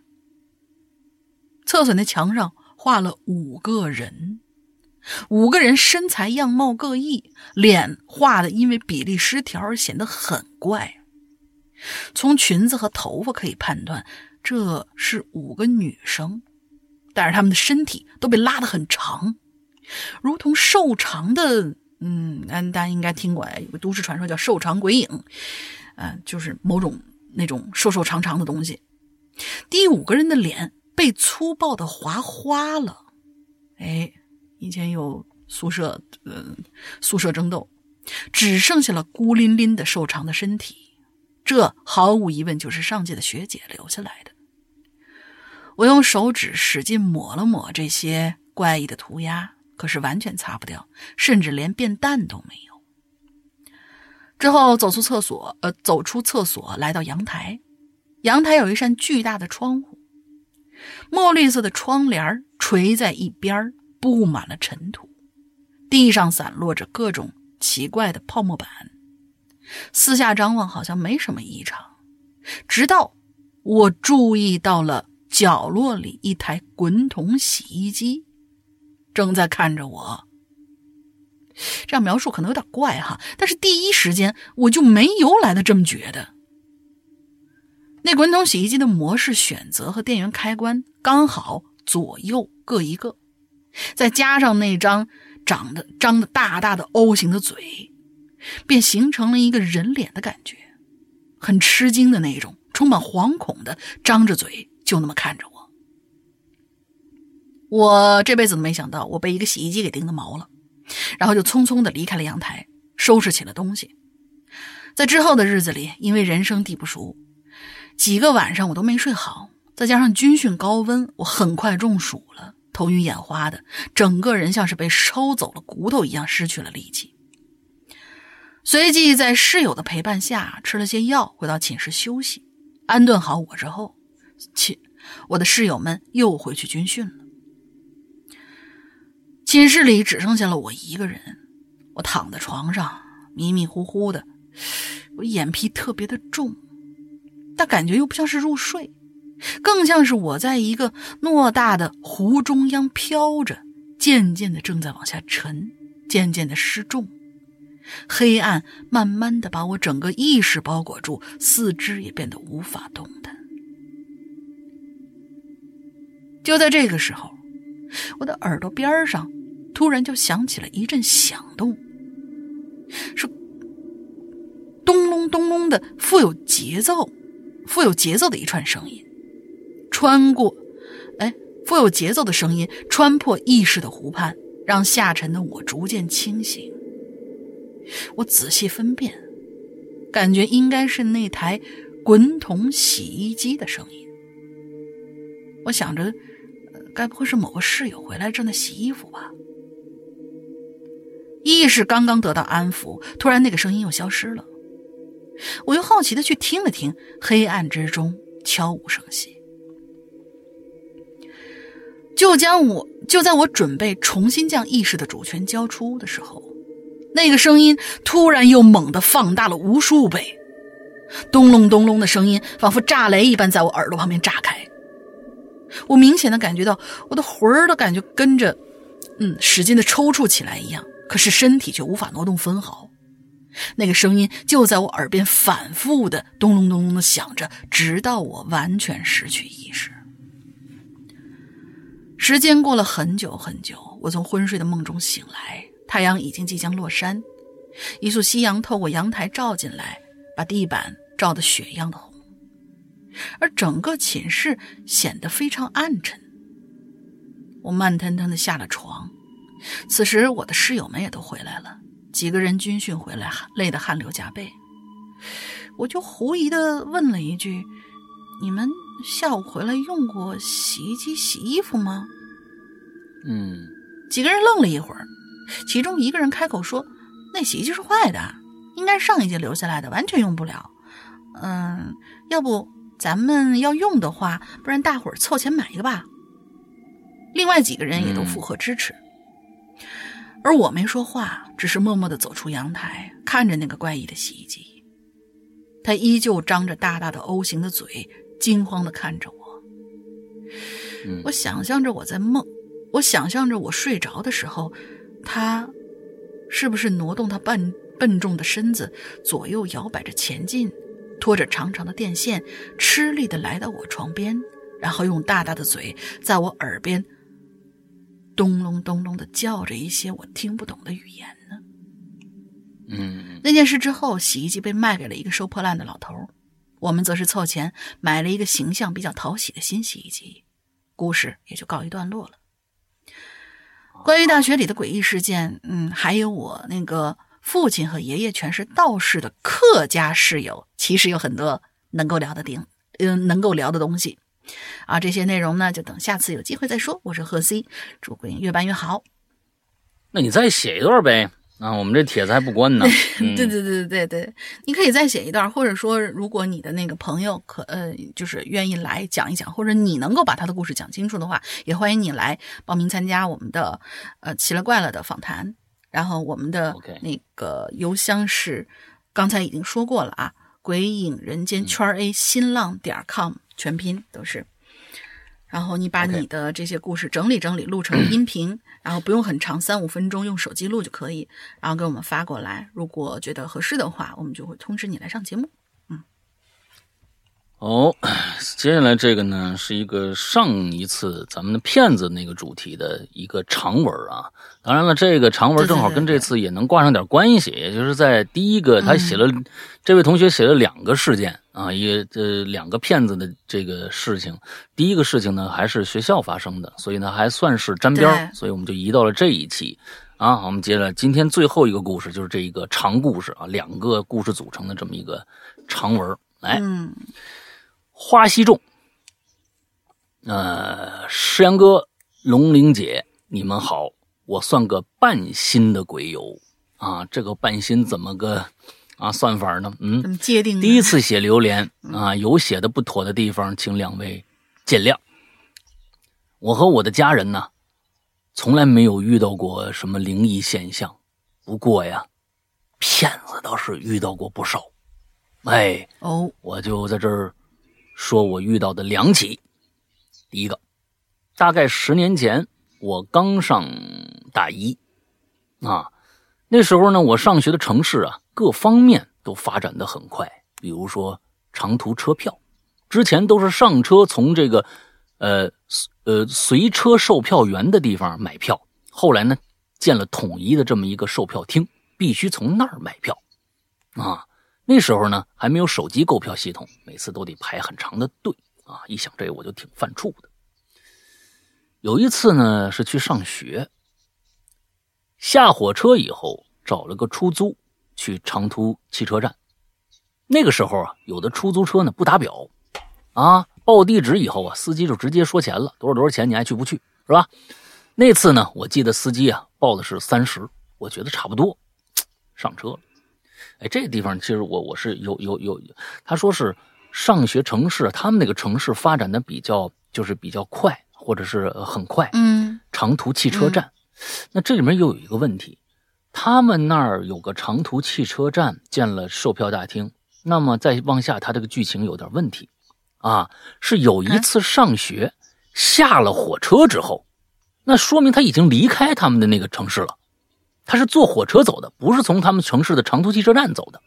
而他下了火车之后，找了个出租，再去那个城市的长途汽车站。我不知道我理解的对不对啊？但是从这个故事看，好像他要说的并不是他们。他们本市的那个长途汽车站的事儿，咱往下看吧。嗯，哎，不是，哎，你你你你得看懂你自己在讲什么，对不对？是咱们这个都得对都得看明白喽。哎，开了一会儿，这司机呀，出租车那个司机开始跟我搭话了，问我你是去长途汽车站呐？啊？哎呦，现在那个售票厅买票啊，排老长的队呢。啊，我呢？是坐在后排的那个位子上，简单的附和了几句，哈，聊着聊着呢，司机说呀，他这个有长途汽车站的车票，不用排队，还比车站便宜。哎，我这一听就心动了呀！让拿出来，你拿出来看看呗。那宝贝，什么宝贝？拿出来看看呗！哈哈，他就拿出了一小摞，递给我一张。我是买过长途汽车站的票的，吃过见过的啊。这出租车的司机给那票啊，比长途站的那小一半，上面也印着车票俩大字但是颜色和排版感觉像电视剧里面以前那粮票。我就问他我说：“嗨，不是怎么这跟我以前那不一样啊？怎么这么旧啊？”我就问他：“嗨，这是新出的，哈哈哈！你看见没有？是不是特别的复复古？是不是？国庆节到了，出的复复古版的。我脑我说这这这么高级吗？啊，我当当时脑子不够用了啊，觉得真的是如此呢。”我说这这行，这车票这车站还挺时髦啊！哎呀，这是是不是冲着集邮这个方面这个方方方方式想的啊？攒攒车票，现在想想我真想抽自己大嘴巴！什么复古版呢？国庆节和复古有个毛关系呀？啊，这还没完啊！我我我我不太喜欢说话，是不是？跟这个司机聊了一会儿，我就我就玩玩手机了啊！以往这段路啊，大概四十分钟，而且路边都是楼。可这次不知道为什么，我怎么觉得怎么感觉过了那么长时间了呢？还没到站呢。我往车窗一看呢，发现路两旁都是树，很远的地方才能看着几个房子。这时候我我就算再傻也感觉不对劲了吧？而且我还晕车呀！啊，你晕车你玩什么手机呀？真的是你不知道自己几斤几两，嗯，是晕车你还玩手机，是不是啊？啊，我跟你们说啊，大玲玲晕车，我晕晕出国际水平来了，火车都晕，你们坐火车晕吗？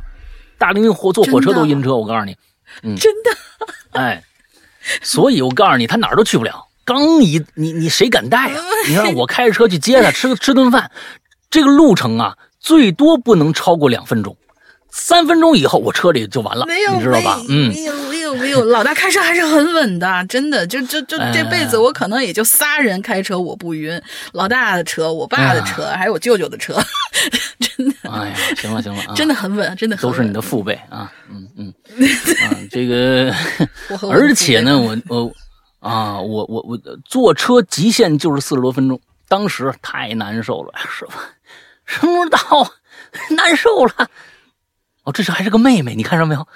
这还是一妹妹，你看啊，您说，哎，师傅什么到，快难受的不行了，怎么了，妹妹啊，不舒服了啊？是多久？我这快死了，我这个，这是他写的，不是我说的。我两只手抓着前排两个座椅啊，死死盯着司机的脸。当时出租车呀还没弄那个安全网呢，啊，你就直接吐他身上就完了。我跟你说，北方国庆节以后啊，还有点凉了，那司机的脸上呢？汗不停的流，啊，我不知道是被吓的还是心虚。说啊，快快了，快了，就不到十分钟了。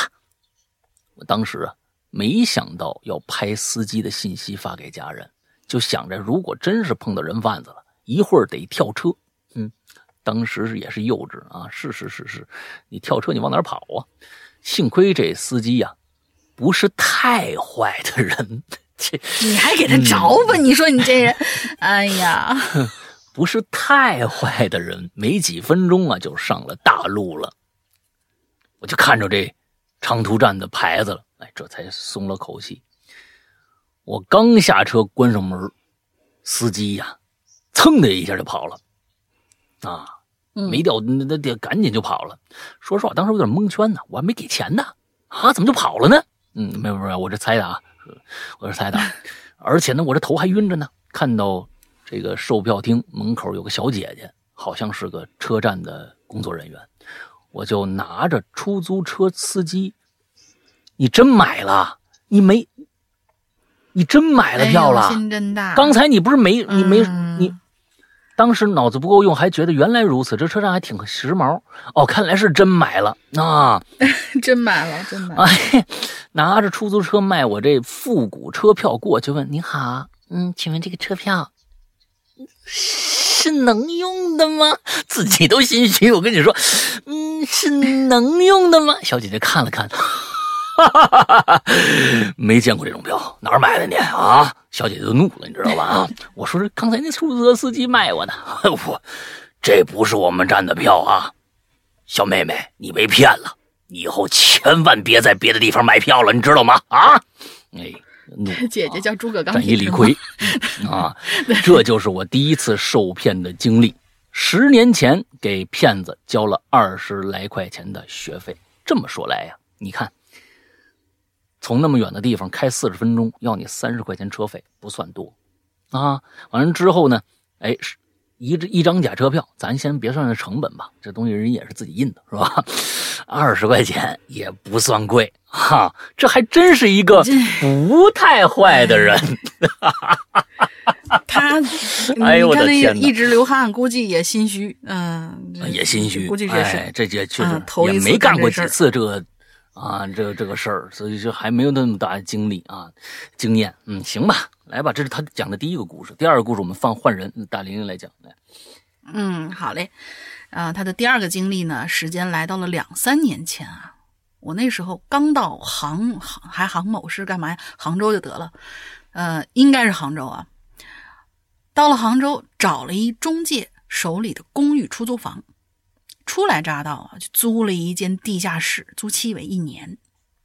剩三个月到期的时候，这中介就把这小区他手里的全部房子转给了另外一个中介公司，啊，叫德某，德某。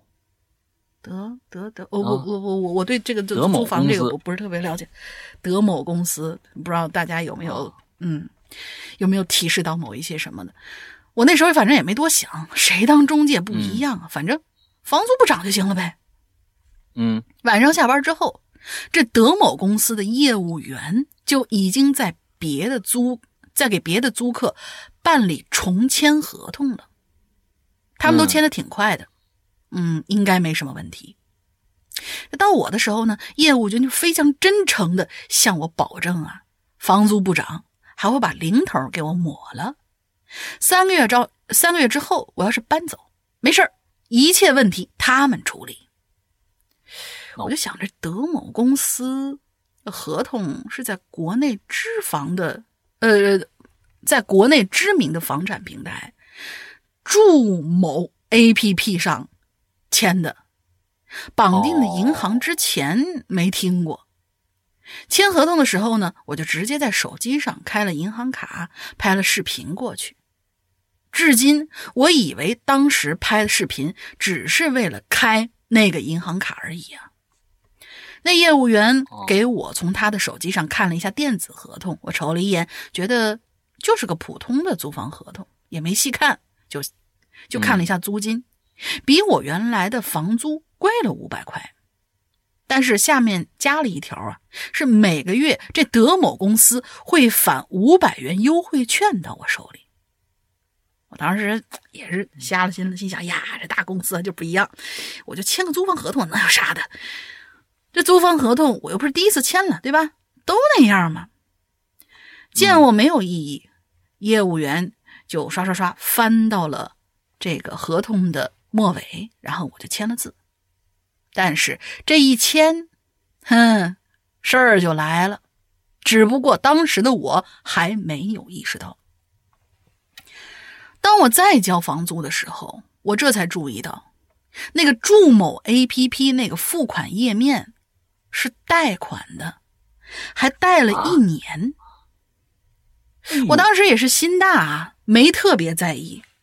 反正那个公司都保证过了，我交三个月走人，剩下他们可以处理。于是我就又住了一段时间。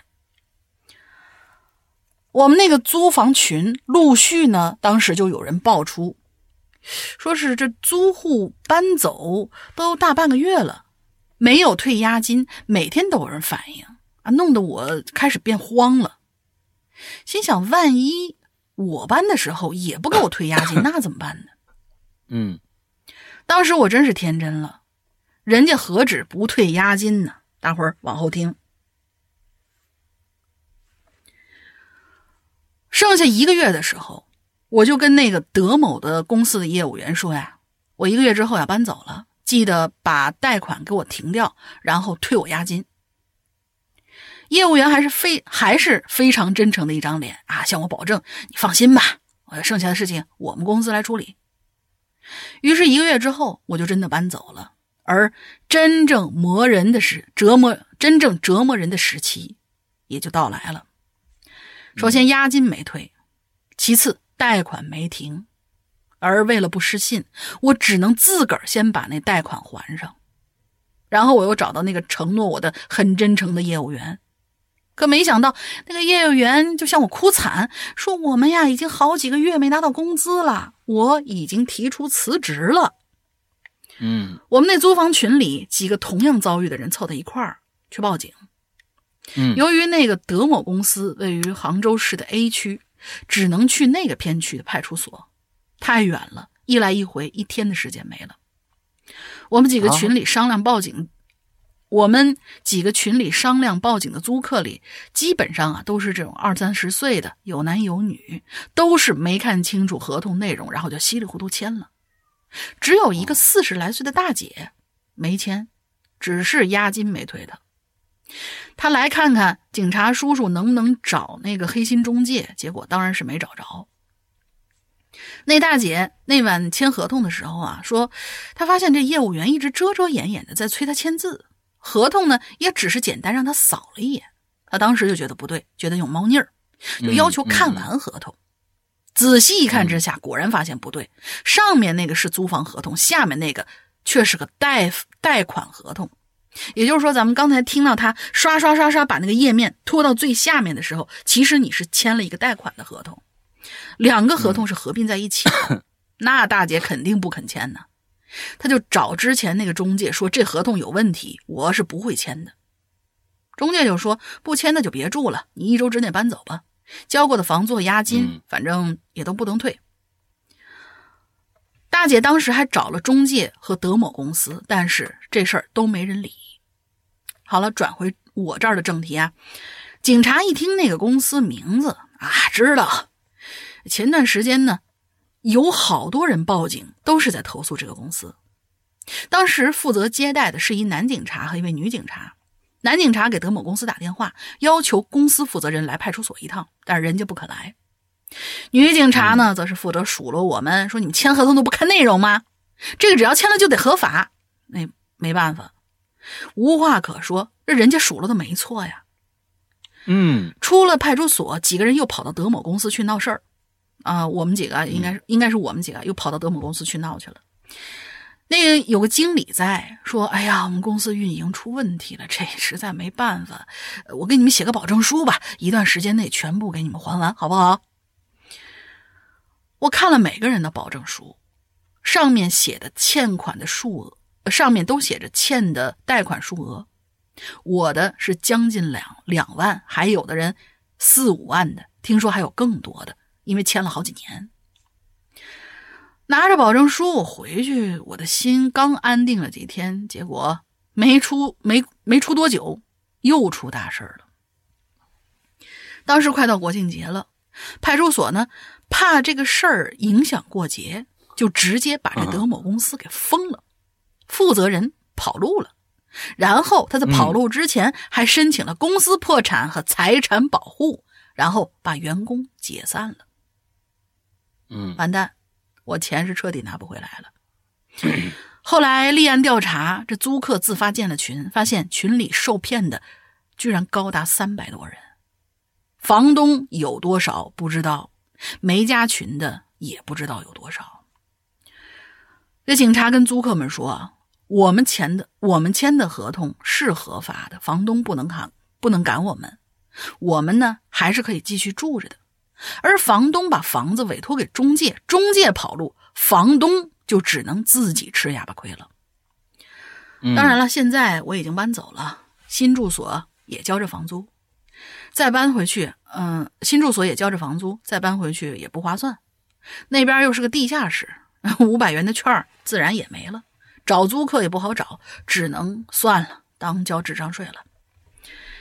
直到今日，那个跑了的德某公司负责人都不知道有没有抓回来。听说就算抓回来也没钱还给我们。那公司是个有限公司，申请破产之后，公司变卖了，要，呃，公司变卖了，要投，哎，要还投资商和员工的工资，还得交一些罚款。反正这事儿吧，最后就只能是吃一堑长一智，提醒我们，也提醒大家，以后签合同一定要仔细看。嗯，嗯，对，这一点，嗯，提醒的太对了。小，尤其是年轻人啊，对于合同这个事儿，有时第一个有时候就觉得麻烦，第二觉得自己看不懂，啊，对对，这个东西有恐惧心理。但是呢，你必须仔细看，嗯，一定仔细看，啊，其实在国在北京，嗯，房产这一块，租房这一块呢还好一点，因为什么？毕竟正规的多一些。你比如说像链家，像这个我爱我家啊，都算是相对来说比较老牌的。那那他们这个呃，一般呢，呃，他们也简单，因为你是跟房东签，你不跟他们签，你绝对不会跟中介公司去签一个合同。他是干嘛呢？就是说，他算是一个，就是他算是一个中介商，他帮你找着了，嗯，你租的人给他一个月，给他一月一个月的房钱，他们就挣这个钱。但是他们也也有一些其他其他的一些经营方法，就是说他跟对面租房的这个人啊，就是往外租房的这个人，房东说我我多租你几年，之后我给你这个房子重新装修，之后三年以后你可以把这个房子拿回去，这三年我想怎么租就怎么租。这种的房子确实是跟链家签的，啊，跟这些租房的公司签的，但是呢，起码还是一个正规公司。不过呢，他不管正规与否。正不正规？那合同在那儿放着呢，一定看清合同，一定看清合同。就确实，这警察说的没错，你这房，你这合同是合法的呀。如果这合同是不合法的，我们可以找对方的问题。但是是合法的话，那我我们也没办法，我们没有证据说你那，我们即使说你这合法的，你也想在里面弄弄猫腻儿、猫猫腻儿，但是他们没有证据啊，他们没有证据。这这种这种东西，他就警察只看证据啊，他不看人情的。那人情在在法律面前是没有用的，他只看证据。所以就是说，这个还真的是每一个人真的要好好看清你那合同到底怎么签的，这个太重要了。嗯嗯嗯，OK，那大概今天我们的所有不仅仅是租房合同吧，以后嗯以后遇到的这种就是契约性的这些东西，大家都要看清楚。嗯。那当然，那当然，就是连你这个这个跟公司签的合同也一定看看好了。其实就是赏罚这一块和赔偿这一块千万啊别让公司有一些人力他们钻钻你的空子。为什么呢？因为现在劳动法越来越严了啊，越来越越偏向于我们的这个这个我们的就业者了啊，保护就业者。那你其其实就这一块很多的人力资源他们会钻一些法律空子，也就是说，像像现在好像是呃嗯，就是好像是 N 加一吧这样的一个赔偿方式，就是 N 就是你工作了几年，完了之后再加一个月。你比如你在这在这工作了一年，你到时候公司要把你开了，不是你主动辞职啊，不是你主动辞职，辞职辞职不算，他要把你开了，他就给你。你在这一年再加一个月，就给你两个月多两个月的工资，加上你本月的工资，一共三个月的工资给你，你你走人。那有一些是怎么着怎么着的都不一样，但是呢，这个如何去界定你辞职这件事儿特别重要，就是他算不算把你开了？哎，他算不算把你开了？还有就是你你要是主动辞职的话，你有没有要赔偿的这个可能性？这些都。越小的公司，在这儿啊，揪的越厉害。中小型公司，在在这些合同上，一般都会做一些手脚。你们一定注意这个，一定注意这个，这个特别容易。到时候你不想在这工工作了，你到还得还得赔钱进去，真有可能啊。嗯，反正就大家大家就那什么吧，嗯，多加一点小心。哎，各种各样的合同，好吧。今天我们这个整个的故事啊，全部都结束了。那大林想一个进群密码吧。进群密码就是挺简单的啊，就是上面有一位同学他看到了啊床底下趴了个人儿，嗯，然后那个人穿着什么颜色的 T 恤，多简单呐，哦，是吧？这回不绕了，特别简单。不是第二个故事，第二个故事，嗯，好吧，反正就是前我们嗯。嗯，我们这个那最后再说一下我们的会员制。啊，我们的会员制只在我们的自有的 A P P 里面，A P P 的名字叫做《鬼影人间》，还是老的名字《鬼影人间》。呃，安卓和苹果都可以下载。安卓游戏注意一下，呃，在你的手机品牌的自有商城里面先搜一下，如果没有，那么就一定不要乱下。呃，去下载一个叫做豌豆荚的这样的一个商城，完了之后在里边搜索“鬼影人间”，再去下载我们的 APP。因为我们 APP 好多的，嗯，它不像苹果，那那那这个这个安卓的这个商城太多了，有些商城商城它就是盗用。一些其他商城就直接下载过来，就放到他们商城了。完之后，那个他也不更新，我们也没办法去更新所有的，所以只能在呃信誉比较好的一些商城里边去更新我们的版本。那么有一些，那你瞎下的话，那可能是老的版本，老的版本有各种各样的问题，那你就没法办了，那就没法办了。是，所以呢，一定去我刚才说这个商城里面去下载。嗯，之后下载以后呢，里面有很多的免费节目，包括我们的榴莲，包括我们的在人间啊，奇了怪了啊，在里面都能收听得到啊，免费的收听，还有一些免费的故事，长故事、短故事都有。之后呢，还有一些单个的收费的小故事、长篇啊，就一个故事多少钱，都是这样的一个一些收费型的一一些东西。之后就是我们在 APP 里面有个单独的一个会员的一个专区，这个会员专区呢，要打开是需要付费的，是年费。